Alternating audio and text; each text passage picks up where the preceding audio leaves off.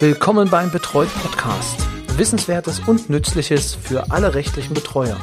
Von und mit Rechtsanwalt Roy Kreuzer.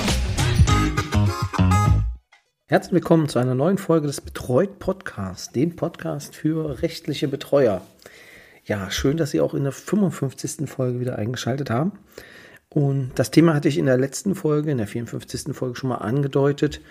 Es geht um Abgrenzungen in der Gesundheitssorge. Als erstes fragen wir uns natürlich, wohin wird abgegrenzt? Also wir haben ja, jedenfalls so sehe ich es immer, haben wir diese Big Five, also die fünf großen äh, Rechtsgebiete, die meistens äh, übergeben werden, also die Aufgabenkreise übergeben werden.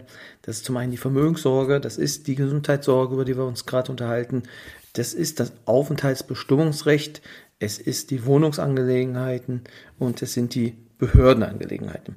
Wenn man jetzt mal schaut, ähm, in Bezug auf die Wohnungsangelegenheiten wird es mit der Gesundheitssorge, jedenfalls mir nicht so bekannt, äh, keine großen Berührungspunkte geben. Wo es schon eher Berührungspunkte gibt, ist natürlich in der Vermögenssorge beziehungsweise in den Behördenangelegenheiten. Vermögenssorge und Behördenangelegenheiten lassen sich auch manchmal äh, schwer auseinanderhalten. Ähm, wie wenn man, also kleiner Schlenker, ähm, wenn es zum Beispiel darum geht, dass natürlich die Anträge, die gestellt werden, für Grundsicherungsleistungen natürlich denn in die Behördenangelegenheiten fallen.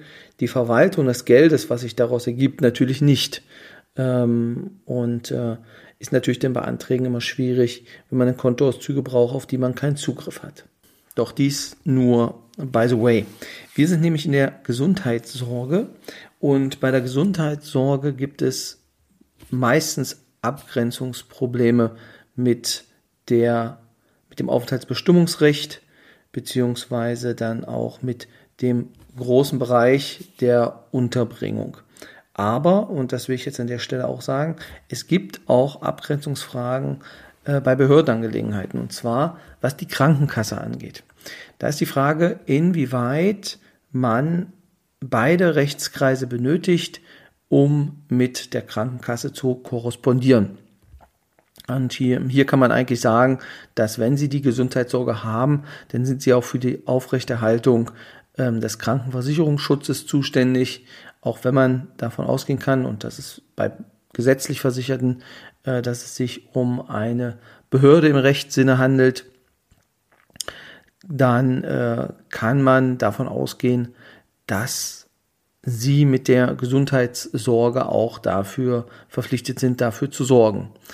Andersrum ist natürlich die Frage, wenn Sie Behördenangelegenheiten haben, ob Sie dann natürlich sich mit der Krankenkasse auseinandersetzen müssen.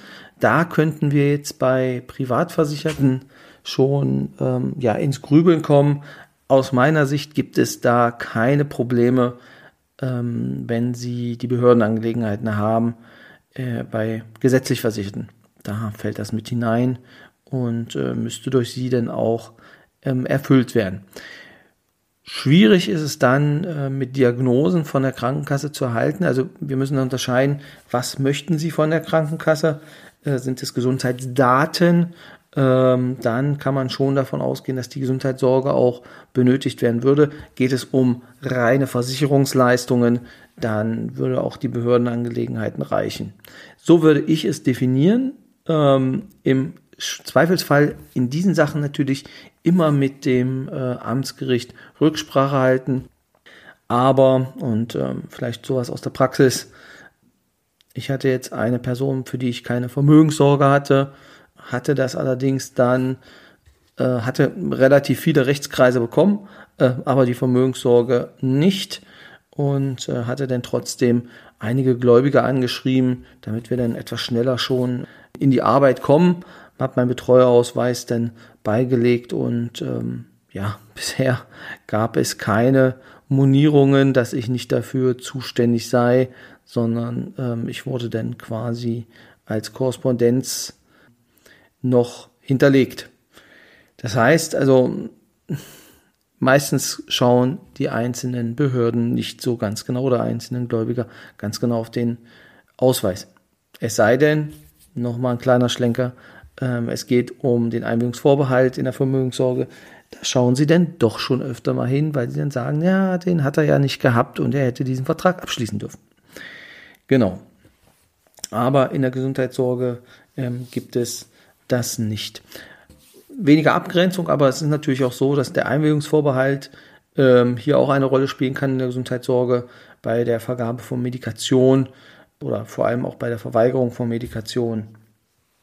Man denn äh, entsprechend handeln kann vor allem was das Absetzen denn der Medikation angeht, ähm, kann man denn gerade hier dafür sorgen, dass der Arzt nicht mit dem Patienten etwas auskungelt, was sie dann am Ende ähm, dann ausbaden müssen, sondern dass man dann immer zu Rate gezogen wird und dass die Entscheidung, die getroffen wird, was eine Medikation angeht, dann natürlich auch gemeinsam getroffen wird.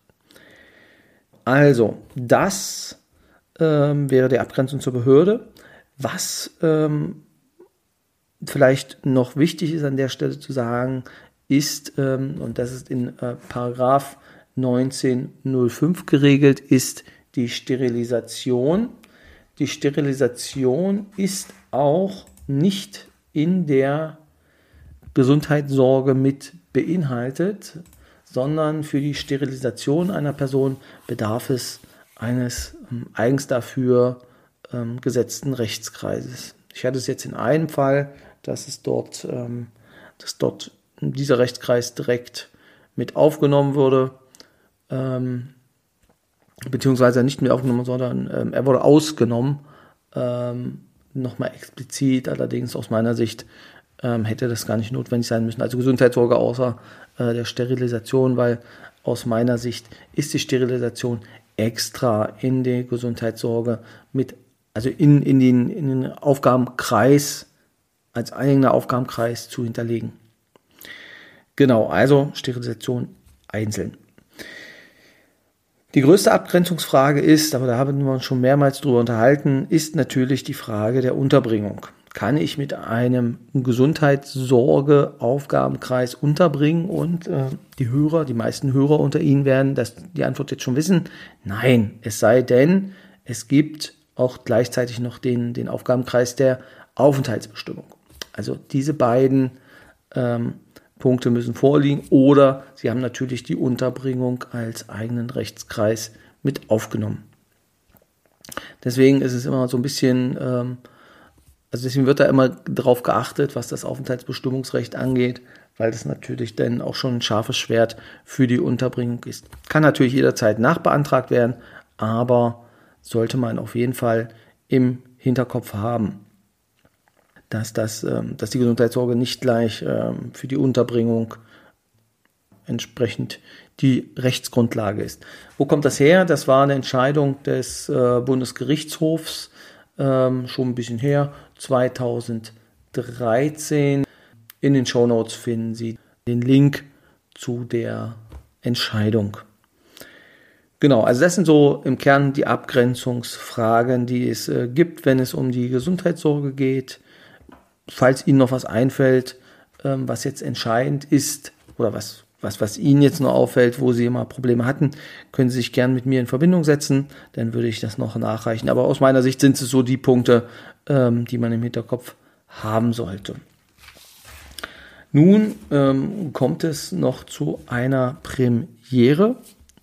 Und zwar, ähm, ja, habe ich ja in dieser in diesem Podcast bisher keine Werbung gemacht. Das wird auch so bleiben. Allerdings möchte ich gern Sie darauf hinweisen, äh, wenn Sie aus Küritz oder der Umgebung kommen und äh, vielleicht auch noch am Anfang sind, beziehungsweise vielleicht auch Ehrenamtler sind ähm, und ein bisschen mehr über das Betreuungsrecht ähm, oder das Sozialgesetzbuch wissen möchten, dann darf ich Sie herzlich einladen. Ich arbeite wieder in diesem Jahr zusammen mit dem Betreuungsverein und wir ähm, haben jetzt wieder äh, eine Seminarreihe aufgelegt, beziehungsweise ein, ja, Seminare ähm, zum Thema Betreuungsrecht, vor allem für Ehrenamtler, allerdings ähm, ja, für Anfänger, Berufsanfänger würde es ganz genauso interessant sein. Und zwar im Oktober am 14.10. wäre das erste äh, Seminar zwischen 13 und 15 Uhr ähm, in Küritz. Dort geht es um das Betreuungsrecht, also Einstieg ins Betreuungsrecht, ähm, was macht das Amtsgericht, welche, welche Aufgaben müssen Sie bei der Rechnungslegung erfüllen. Also so ein bisschen ein Überblick über ähm, betreuungsrechtliche Angelegenheiten. Am 21., also eine Woche später auch von 13 bis 15 Uhr, ähm, wird es über das Sozialgesetzbuch 2 und, 2 und 12 gehen, wo wir uns so die Leistungsansprüche anschauen, die die Personengruppen aus diesen beiden Büchern haben. Und am 23., also die ersten beiden Termine sind Wochen, also in der Woche. Ähm, und wer in der Woche keine Zeit hat, der kann natürlich gerne am 23.10., das ist ein Samstag, um 10 Uhr ähm, würde es losgehen. Dort werden beide Seminare noch einmal wiederholt. Das heißt, es gibt erst das Betreuungsrechts, den Einstieg und anschließend dann ähm, noch das SGB II. Genau, damit wir sowohl für die ähm, Personen, die in der Woche mehr Zeit haben, äh, einen, einen Zeitslot haben, als auch für die, die eher am Wochenende können. Genau, diese Seminare sind kostenfrei. Das heißt, ähm, es wird, äh, es fallen keine Kosten an und äh, sie werden in den Räumlichkeiten des Betreuungsvereines in Küritz stattfinden. Sollten Sie jetzt Interesse haben, einfach eine kurze E-Mail an info@betreut.de und äh, ja, dann können Sie einen Platz reservieren, wenn Sie einfach vorbeikommen wollen und äh, an dem Seminar äh, teilhaben wollen. Ja, genau. Wie gesagt, erste Mal Werbung, aber ähm, ich glaube, es ist gut, wenn Sie jemanden kennen, der vielleicht ehrenamtlich tätig werden will und hier aus der Gegend kommt, soll einfach vorbeikommen, dann kann er das erstmal so ein bisschen reinschnuppern. Und natürlich die Option, die immer besteht, ist, ähm, dass man mich dann natürlich auch mit Fragen löchern kann. Soweit ich sie beantworten kann, werde ich sie beantworten. Wenn ich sie nicht beantworten kann, schaue ich nach und antworte. Gut, das war's für heute auch schon wieder. Die regelmäßigen Hörer werden auch schon die einzelnen Kanäle kennen, auf die man, äh, auf denen man uns erreicht. Und zwar die E-Mail, wie ich schon gesagt hatte, info at betreut.de, betreut mit ROY. Und äh, bei Facebook ähm, wird man uns auch finden, Twitter und Instagram. Ähm, schauen Sie einfach mal nach Betreut Podcast und dann werden Sie fündig und äh, können Kontakt mit uns aufnehmen. Ja, dann bleibt mir nur noch zu sagen, Ihnen eine tolle Woche und wir hören uns dann beim nächsten Mal. Bis dann.